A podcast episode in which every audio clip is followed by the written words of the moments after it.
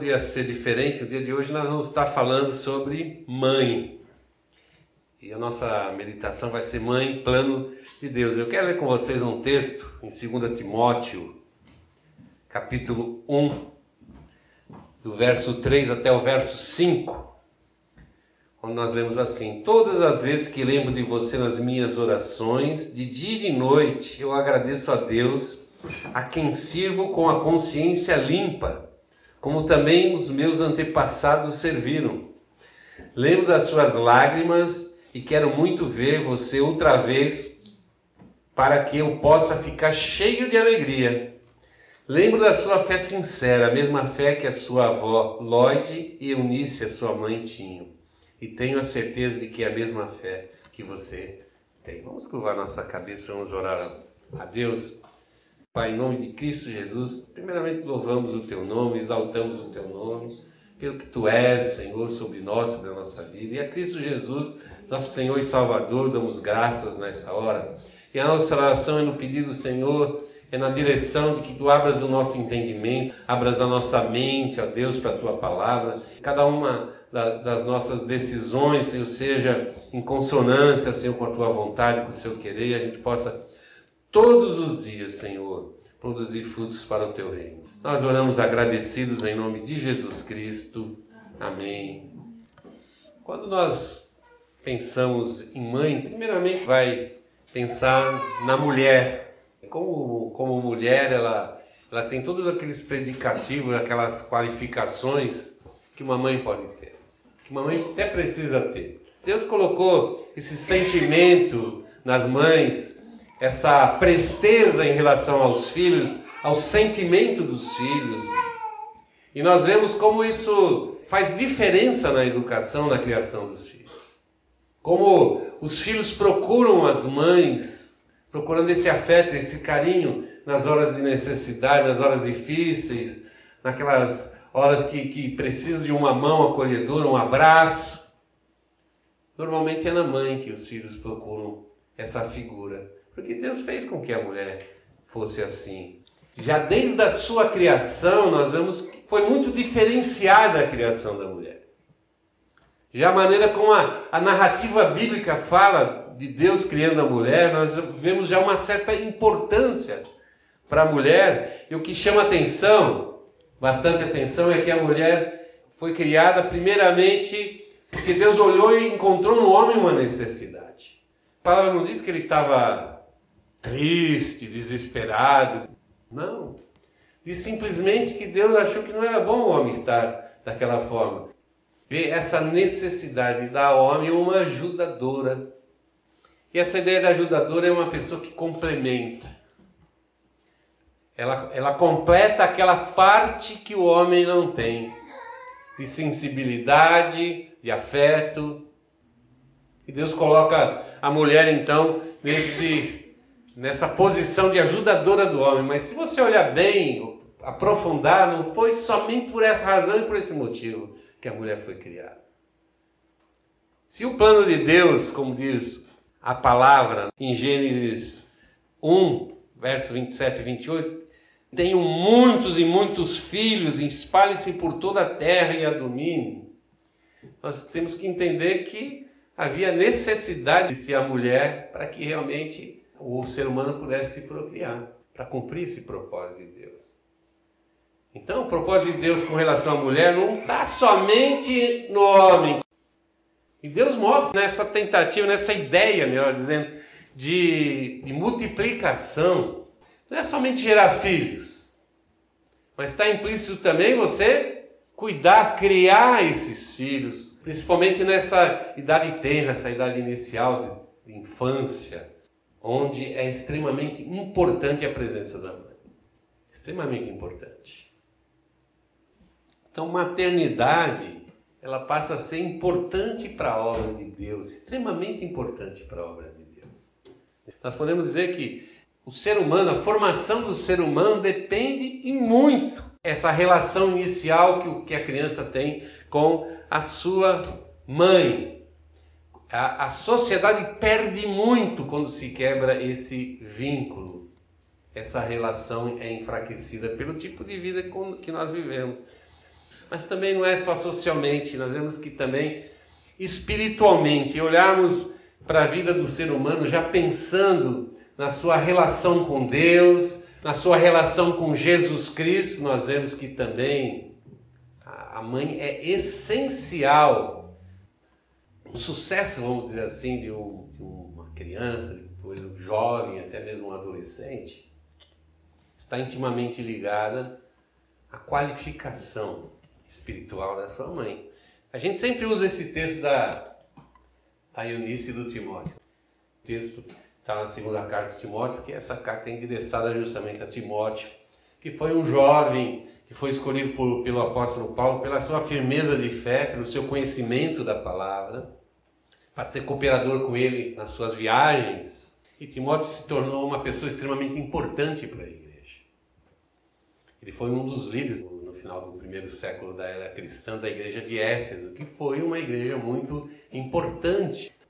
E nós vemos que é esse rapaz que se transformou, esse homem de Deus, que Paulo está falando da sua mãe. E Paulo está dizendo uma coisa muito, mas muito interessante, que essa mulher, que era judia, que um dia ouviu uma pregação de Paulo e aceitou Jesus Cristo como seu Senhor, transferiu essa fé pra, para o seu filho.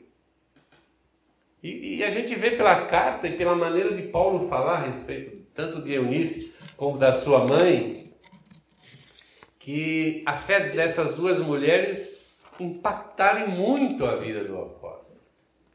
Sabe quando você olha para uma pessoa e pensa assim, nossa, que pessoa de fé, que maravilha que é.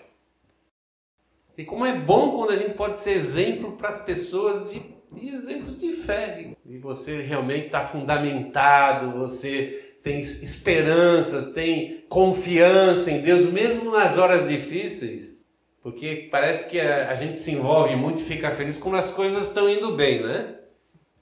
Nos momentos difíceis, difíceis, a gente só tem um lugar para se agarrar que nas mãos do Senhor Jesus, é na nossa fé. Naquele que nós cremos, aquele que mostra. É justamente nessas horas difíceis quanto Ele está conosco, quanto Ele está na nossa vida. E Paulo diz que ele lembrava da fé da Lloyd, que era a avó de Timóteo, e de Eunice. A fé que elas tinham. Eles lembram da fé sincera. A fé sincera, uma fé verdadeira. Não era uma coisa que estava lá no intelecto, mas tinha entrado na vida, tinha feito com que ela experimentasse com certeza nos momentos de dificuldade você ser um judeu e aceitar Cristo e se transformar num seguidor de Jesus Cristo era uma coisa muito complicada nessa época. Principalmente para uma mulher que vivia dentro de uma comunidade judaica fora de Israel. E essa mulher abraçou a sua fé. E o seu filho seguiu os seus passos. E o apóstolo Paulo diz a respeito da fé também de Timóteo, ele diz: Eu tenho a certeza que é a mesma fé que você tem. A fé que ele via na mãe, via na avó, tinha certeza que aquela fé também estava no coração daquele jovem. Com certeza, desde criança, muito criança, ele ouvia a sua mãe ensinando as verdades da palavra de Deus, desde muito criança. Ele cresceu aprendendo sobre Deus, sobre as coisas de Deus. E mais tarde, já jovem, ele veio conhecer Jesus. E ele entregou a sua vida a Jesus Cristo e comprometeu a sua vida Jesus, com Jesus Cristo. Ele foi mais de 15 anos o líder principal da igreja de Éfeso. Então nós vemos que teve um comprometimento e a fé dele realmente era verdadeira verdadeira. Como essa fé verdadeira é, veio a se instalar no coração, na mente de Timóteo. Com certeza, existem várias maneiras das mães agirem e ajudarem os seus filhos a terem fé, mas eu separei duas coisas que eu acho essenciais para que os nossos filhos também cresçam com a mesma fé, com a mesma expectativa e esperança em Deus e em Jesus Cristo. A primeira coisa é o nosso exemplo. Nosso exemplo. Se nós entendêssemos como é poderoso o nosso exemplo diante dos nossos filhos, nós seríamos extremamente cuidadosos. Cuidadosos. Nós somos referências para os nossos filhos. O que eles enxergam em nós agora, quando pequenos, eles vão levar aquilo para a vida inteira. De positivo e de negativo. Então, não adianta a gente querer mostrar alguma coisa que a gente não é para os nossos filhos. Porque a gente não vive com os nossos filhos algumas horas do dia, alguns dias do mês, ou alguns anos da nossa vida. A gente vai viver com os nossos filhos a vida inteira. E pode ter certeza que aquilo que não é real, não é verdadeiro na nossa vida, aquilo é desmascarado. É, é, rapidamente aquilo vem à tona, aquilo aparece. Mas quando o nosso exemplo é cristão, é de vida cristã, é de dependência de Deus. Quando nós realmente levamos a sério o que Paulo escreve para Tito, você deve ser em tudo um exemplo de boa conduta. Seja sincero e sério quando estiver fazendo a obra de Deus. Você deve ser um exemplo em tudo. Como o próprio Cristo disse, sejam meus imitadores para que os, os homens glorifiquem o nome de Deus. Significa que o modelo, o exemplo de vida nosso é poderosíssimo para o mundo. Imagina então para os nossos filhos, onde nós somos a referência de vida para eles. Seja exemplo. Exemplo na, na devoção a Deus, no amor a Deus. Seja exemplo no, no devocional, na leitura da palavra separando realmente um tempo para dedicar os seus filhos no ensino da verdade. Às vezes a gente pensa que isso é obrigação da igreja. A gente pensa que a gente terceirizou isso para a igreja, não é? As crianças vêm, passam uma hora, uma hora e pouco ali, recebendo a mensagem. É isso é extremamente importante. A igreja existe para isso também. Mas pensa bem, é, às vezes a criança fica uma hora na semana, duas horas na semana envolvida com as coisas de Deus e passam a semana inteira envolvida em tudo que diz respeito ao mundo. Então separe um tempo. Ah, mas é tão difícil, tão corrido. Olha, não tem coisa mais importante que o seu filho, a sua filha. A gente sempre ouve os pais falando isso. Então não é sacrifício, não é absurdo separar um tempo, um momento para estar junto com o seu filho, ensinando ele a palavra, ensinando a orar. Também comprometendo seu filho no trabalho da igreja. Levar já nossos filhos de muito pequenos a entender quem é Deus e a sua missão a Deus, o comprometimento. Esse é um bom exemplo que você pode dar para os seus filhos e por tabela para os seus netos. É esse tipo de exemplo. E quando nós é, agimos dessa forma com os nossos filhos, nós damos para os nossos filhos uma base do conhecimento da verdade de Deus que ninguém pode tirar dela. Eu sei que virão tempos difíceis, vai chegar a adolescência, vai passar, vamos ver, vamos ver essas situações de crise difíceis, mas isso que foi plantado no coração, isso nunca vai deixar, isso nunca vai sair. Um, vai chegar um momento que ele vai olhar para dentro de si e vai encontrar lá um alicerce. Ele vai, vai perceber que existe alguma coisa sólida onde ele pode assentar a sua vida, onde ele realmente vai sossegar o seu coração, vai achar paz no meio de um mundo tão confuso, tão tribulado. A gente precisa ser exemplo. E também extremamente importante nesse processo de transferir a nossa fé para os nossos filhos é o amor que nós temos por, por Deus.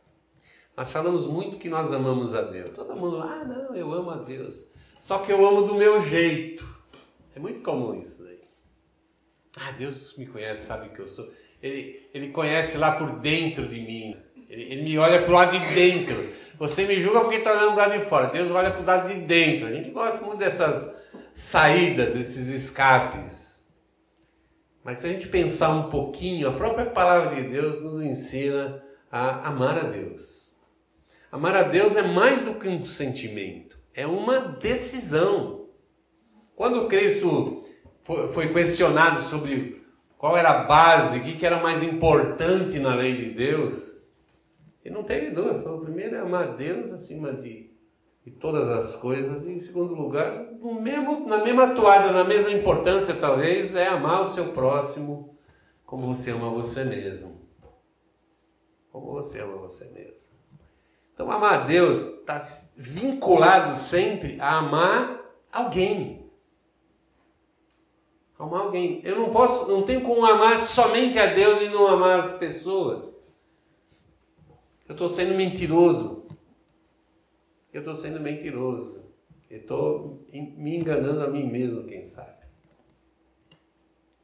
Eu sempre tenho que amar alguém. E Jesus, ele condicionou esse amar a Deus, amar ele também, à obediência. Ele diz lá em, no Evangelho de João, capítulo 14, duas vezes ele fala sobre esse assunto. Primeiro ele diz assim: se vocês me amam, obedeçam aos meus mandamentos. E depois, no verso 21, um pouquinho mais à frente, ele diz assim: A pessoa que aceita e obedece meus mandamentos prova que me ama. E quem ama o filho ama o pai. Quem ama o pai ama o filho. E Jesus é uma pessoa. E eu tenho que amá-lo. E quando eu amo Jesus com esse coração sincero, esse coração de alguém que deseja experimentar o, amor de Deus na sua vida, eu reflito esse amor ao meu redor, na vida das pessoas, sejam as pessoas que forem. O amor de Deus não escolhe pessoas. O amor de Deus ama quem aparece na nossa frente.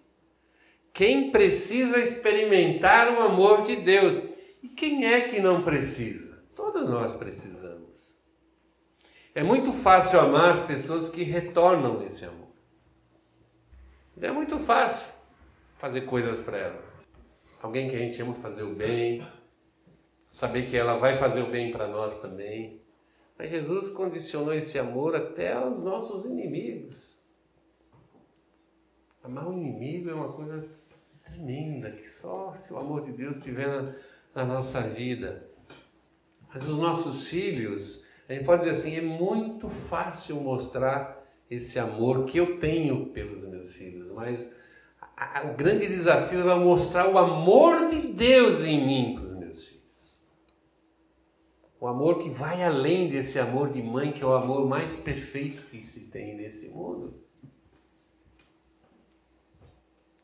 O amor de mãe é o amor quase do tamanho e no volume do amor de Deus.